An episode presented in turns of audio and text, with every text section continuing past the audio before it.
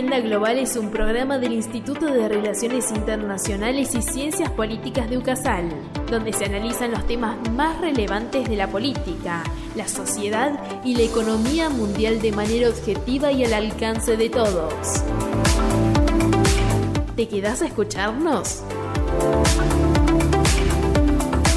Bienvenido a Agenda Global, un podcast del Instituto de Relaciones Internacionales y Ciencias Políticas de UCASAL donde nos proponemos brindarte las herramientas para que puedas comprender mejor el mundo que te rodea. Para esta tarea contás con el apoyo de un excelente equipo. Carlos Tapia, Carolina Orce, Sofía Celis, Leonel Deruba y quien les habla, Carola Vice. Hoy volvemos a traer a esta mesa de diálogo un tema elegido por nuestro público. La variación de la tasa de interés de la Reserva Federal de Estados Unidos y cómo ésta impacta en el sistema internacional. Claramente es un tema complejo y para analizar esto entonces debemos primero entender cómo impactan las finanzas y la economía doméstica estadounidense. Habiendo dicho esto, comenzamos con nuestro programa. Primero que nada tenemos que resolver una cuestión fundamental para iniciar este tema que es ¿qué es la Fed? La Fed es la Reserva Federal de los Estados Unidos, creada por el Congreso estadounidense en 1913 y su rol principal es supervisar y controlar la política monetaria del país. Sería la homóloga del Banco Central de la República Argentina. Y justamente por eso tiene la capacidad de acelerar o frenar la economía global, ya que maneja las tasas de interés del dólar. Por ejemplo, cuando estalló la pandemia, la Reserva Federal hizo que los préstamos fueran casi gratuitos en un intento de fomentar el gasto de los hogares y las empresas. Para impulsar aún más la economía devastada por el COVID, el Banco Central de Estados Unidos también imprimió millones de dólares a través de un programa de estímulos llamado expansión cuantitativa. Y cuando los mercados crediticios se congelaron en marzo del 2020, la Fed implementó facilidades de crédito de emergencia para evitar un colapso financiero. El rescate de la Fed funcionó. No hubo crisis financiera a causa del COVID-19, pero sus acciones de emergencia y el retraso en quitarlas terminó contribuyendo al sobrecalentamiento de la economía actual. Si nos centramos en lo que está pasando hoy en día, podríamos decir que el desempleo está en un nivel más bajo que en los últimos 50 años. Sin embargo, la inflación es muy alta. La economía estadounidense ya no necesita toda la ayuda de la Fed, así que está desalentando la economía a través de la subida de las tasas de interés. Esto es un dato no menor porque el riesgo principal es que las medidas de la Fed sean demasiado y desaceleren la economía más de lo necesario, provocando una recesión que derive en despidos y desempleo. Algo que nos puede ayudar a comprender mejor esta situación es intentar ver lo que sucede puertas adentro de la economía norteamericana. Justamente cada vez que la Reserva Federal sube las tasas de interés, se vuelve más costoso pedir un préstamo esto se traduce en un aumento de los costos de los intereses de las hipotecas, las líneas de crédito con garantía hipotecaria, las tarjetas de crédito, las deudas estudiantiles y los préstamos para comprar automóviles. Frente a este panorama podemos preguntarnos, ¿cuál será el efecto en el mercado sobre el abanico de posibilidades que tiene la mesa de la Reserva Federal?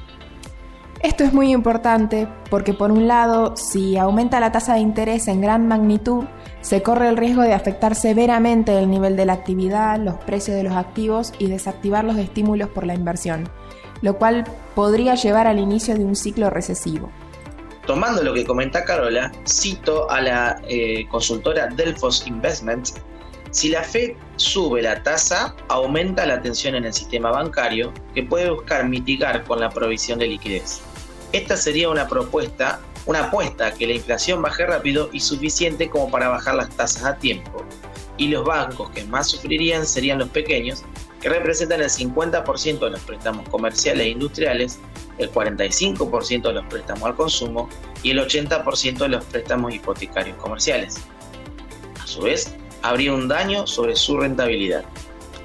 Bueno, hasta acá estuvimos charlando con una óptica netamente económica local de Estados Unidos, pero nos olvidamos de nuestra perspectiva internacionalista, porque bueno, a fin de cuentas el programa se llama Agenda Global. Por eso deberíamos partir desde la siguiente pregunta, ¿cómo afecta esto en el resto de las economías del globo? Ya que si lo consideramos, el dólar en realidad es el protagonista en el show del mercado financiero internacional.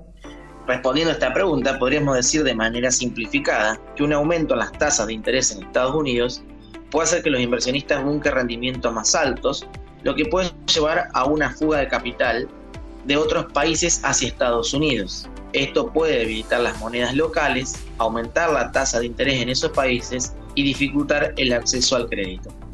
Esto incluso impacta en el comercio internacional, ya que todas las tasas más altas en Estados Unidos pueden fortalecer al dólar estadounidense. Un dólar más fuerte puede hacer que las exportaciones de otros países sean más caras y menos competitivas en los mercados internacionales, lo que podría reducir las exportaciones y afectar negativamente a las economías dependientes del comercio exterior.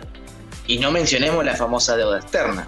Muchos países tienen deudas denominadas en dólares estadounidenses un aumento en las tasas de interés puede hacer que el servicio de la deuda sea más costoso para estos países, lo que podría dificultar su capacidad para pagar la deuda soberana y aumentar el riesgo de crisis.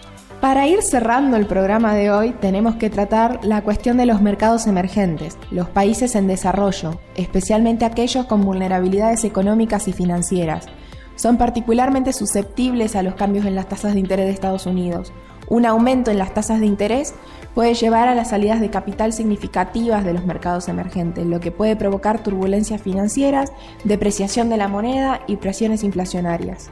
Como bien veníamos mencionando, eh, la alza de la tasa de interés por parte de la Fed en Estados Unidos provoca una gran presión sobre los mercados emergentes.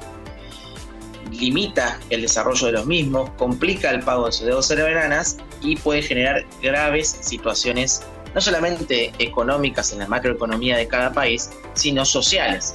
Por ende, esta situación es para analizar y tener en cuenta que la resolución de un problema interno como es la, tasa de interés en Estados Unidos tiene graves consonancias internacionales.